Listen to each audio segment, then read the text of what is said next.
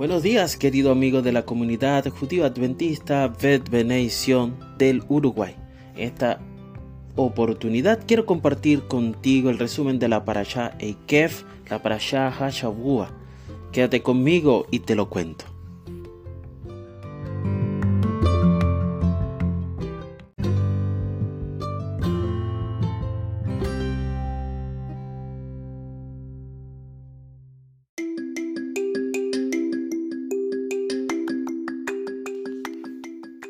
Mucho se ha hablado acerca de las traducciones y si son buenas o son malas.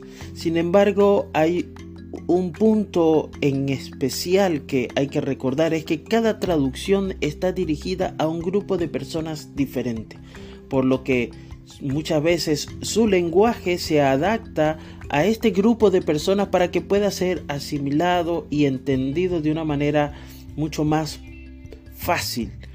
¿Ok? Eh, es una apreciación personal, eh, sin embargo, puede haber algunas variaciones y no estamos diciendo de que alguna sea más correcta que la otra o estemos haciendo esto para salir del verdadero significado. Simplemente estamos diciendo que se utiliza una forma más fácil de llegar a cierto grupo de personas.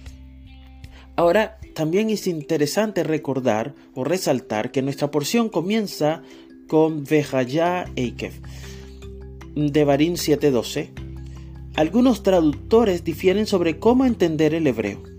Por ejemplo, la versión JPS, traducida al español, lo traduce y si escuchas, mientras que otras versiones de la Biblia lo traducen como y porque escuchas.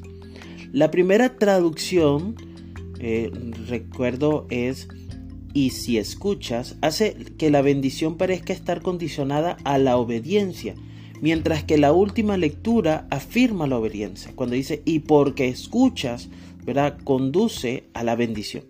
Así que la palabra hebrea ikev, es decir, talón o paso, sin embargo se refiere a la acción y por lo tanto puede ser considerada como una profecía que exprese fe en que la bendición de Hashem la bendición que Él prometió bajo un juramento va a ser cumplida en su totalidad. Así, eh, para nosotros es importante poder tener en cuenta esto al leer y comprender el contexto de la Parashaiker.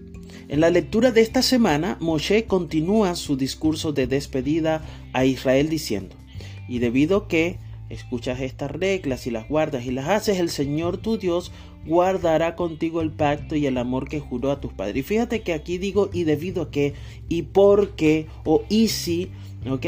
Ten en cuenta que eh, eh, el, eh, aun cuando su traducción sea y porque o y si, bien, significa literalmente talón, lo que le recuerda o nos lleva a pensar en ese evento de Jacob donde el soporte del talón que luchó con el dolor de su pasado para aprender a llevar el nombre de Israel, el príncipe de Hashem.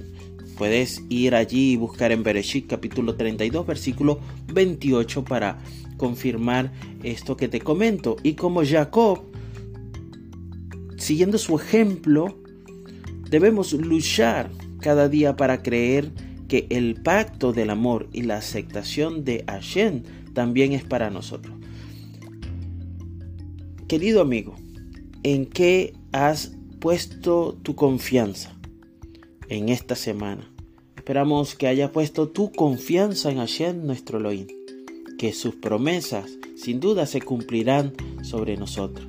Y qué maravillosa esperanza es poder pensar que pronto estaremos en la nueva Jerusalén y esa promesa se cumplirá. Que tengas un día lleno de shalom.